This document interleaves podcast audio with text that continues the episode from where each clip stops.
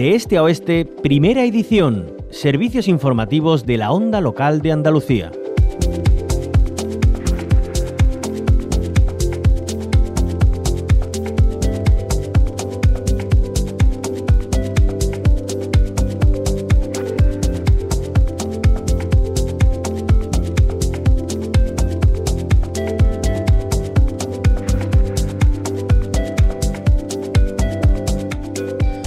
Hablamos ahora de reciclaje. Eh, seguramente muchos de ustedes reciclan en sus hogares, separan los residuos y se pueden preguntar dónde van cuando los recogen. ¿En qué medida estamos contribuyendo a preservar el medio ambiente? La ley establece un objetivo y es que la recogida selectiva alcance el 60%, una meta alcanzada hace años según Ecoembes, una de las entidades encargadas de la gestión de residuos junto a Ecovidrio. Sin embargo, parece que esa afirmación no es real. Greenpeace ha presentado un nuevo informe sobre generación, recogida y reciclaje de envases domésticos en todo el territorio estatal. Entre sus principales conclusiones se pone de manifiesto que el porcentaje de envases reciclados está falseado. Julio Barea, responsable de consumo y reciclaje en Greenpeace, bienvenido a la onda local de Andalucía. Hola, buenos días. Gracias por invitarnos.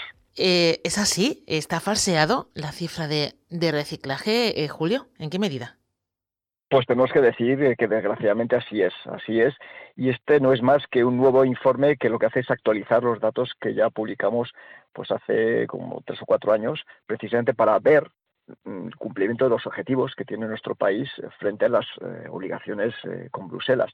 Este nuevo informe es realizado por el Observatorio de Residuos Rethinking y Greenpeace, pues de nuevo utilizando datos vamos a decir, oficiales, absolutamente, pues del Ministerio, de las comisiones autónomas, de los propios eh, SIG, de los propios ECOMS, Ecovidrio y de los gestores y productores de, envases, bueno, pues ponen de manifiesto que de nuevo las cifras no cuadran, no cuadran y esto es un gravísimo problema porque si estamos, en este caso, ocultando eh, cuál es el origen del problema, va a ser muy difícil que lo podamos solucionar. Y efectivamente, pues lo, habéis mencionado perfectamente.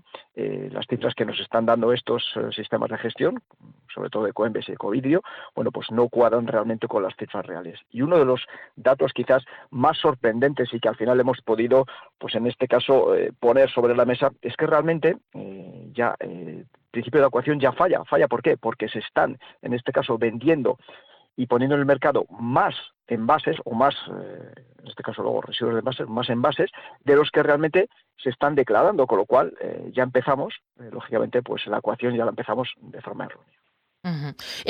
si están falseados, ¿tienen cálculos en el informe de cuál es el, el, reciclaje real, aproximadamente real?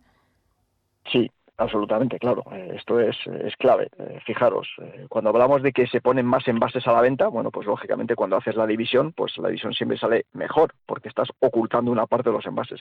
Estamos hablando que se están poniendo a la venta casi un 50% más de envases de los que se dicen, con lo cual, bueno, pues lógicamente así las cifras que le sale de Ecoembes son muy favorables, porque si hablamos de las cifras que nos da Ecoembes de recuperación y reciclaje de todos los envases, ¿vale? Porque ya sabes que hay muchos tipos de envases domésticos, pues a ellos les sale una cifra eh, cercana al 85%, cuando eh, los datos eh, que hemos podido extraer de este estudio de ambas organizaciones pues nos salen que apenas se reciclan o sea, recuperan el 37%. Fijaros, estamos hablando de una diferencia abismal. Y si nos vamos únicamente a los envases de plástico, que son los que gestiona Ecoembes, pues Ecoembes nos está diciendo que casi ya están recuperando el 90% y esta cifra, pues claro, tiene su enjundia y tiene su, significado para ellos, claro. Mm. Pero es que realmente no estamos recuperando ni el 34% o el 34, algo por ciento de esos envases de plástico. Fijaros el abismo que hay entre ambas cifras. Mm, ¿Esto no se controla, Julio? ¿Cómo puede ser que eh, realmente no se estén, eh, no sea real las cifras que dan, que no se esté reciclando tanto como, como dicen? Alguien debería de, fiscalizarlo, ¿no? Y, de poner orden ahí. Absolutamente. Y esto es una de las demandas que llevamos haciendo desde el año 2010, cuando se modificó anteriormente la ley de residuos, crear un órgano independiente que pudiera pues monitorizar, controlar, auditar estas cifras, pero no no sé si lo saben los oyentes, que realmente quien está dando los datos de recuperación y reciclado de envases son Pues en este caso, Ecoembes, Ecoembes se los proporciona a las comunidades autónomas y las comunidades autónomas con esos datos, porque no tienen capacidad, lógicamente, para eh, ver si esto es verdad o mentira, se lo pasan, en este caso, al Ministerio, que tampoco tiene la capacidad de controlar, con lo cual, lógicamente, estamos dejando al zorro, en este caso, al cuidado de las gallinas, y esas gallinas son las que al final, pues, no están llegando a, los a los ratios que tenemos que llegar incumpliendo las leyes. Y de hecho eh, bueno pues eh, de hecho Bruselas hace pocos meses ya nos apercibió diciendo que España estaba en grave riesgo de no cumplir con bueno pues con los ratios de reciclaje que tenemos. Y tanto es así que, fijaros, eh, otro de, los eh, bueno, pues, conclusiones del informe es que gran parte o la mayoría de los envases van a parar, desgraciadamente, o no van a parar, desgraciadamente, a los contenedores que tienen que ir, al amarillo o al verde, ¿no? Terminan al final en la fracción resto, en todo mezcla, y bueno, pues ahí es imposible muchas veces recuperar prácticamente nada.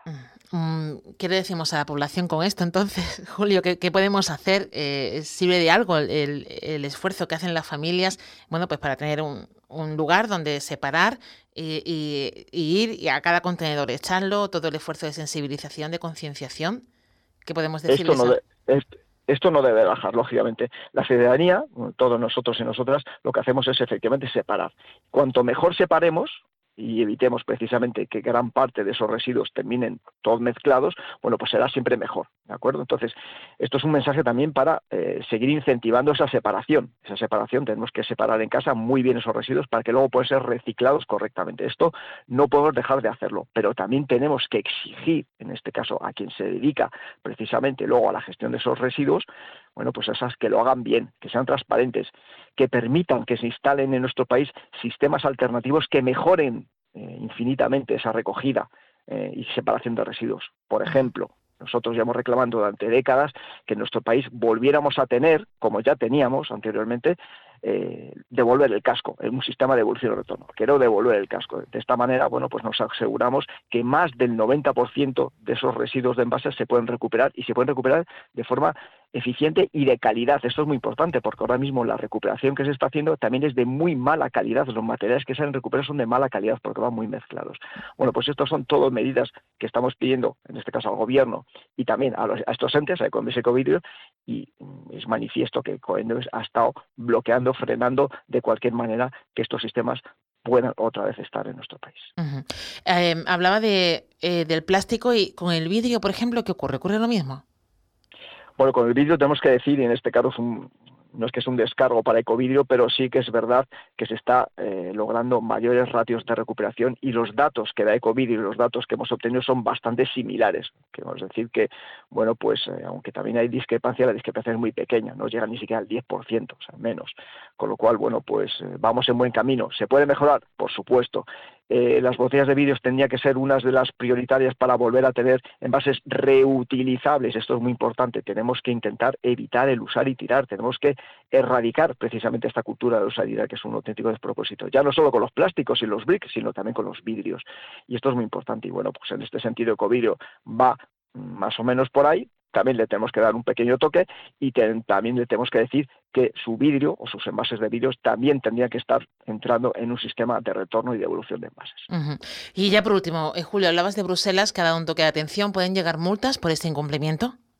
Absolutamente, y ya han llegado, han llegado por el, por, el caso de vertederos, vertederos ilegales, aguas residuales, bueno, tenemos una cantidad ingente de expedientes abiertos, incluso de sanciones precisamente por incumplimiento de normas ambientales y de normas directamente, eh, bueno, pues relacionadas con, la gestión de los residuos de nuestro país. Nuestro país eh, no está tan bien como nos quieren hacer mm, eh, pensar o creer estos entes, eh, Ecoembes Ecovideo, y tenemos todavía mucho trabajo por delante por hacer y tenemos que intentar, pues, justamente mejorar esa gestión para evitar que la mayoría de estos envases, como estamos viendo, al final terminen en vertederos, quemados o lo que es aún peor en el medio ambiente.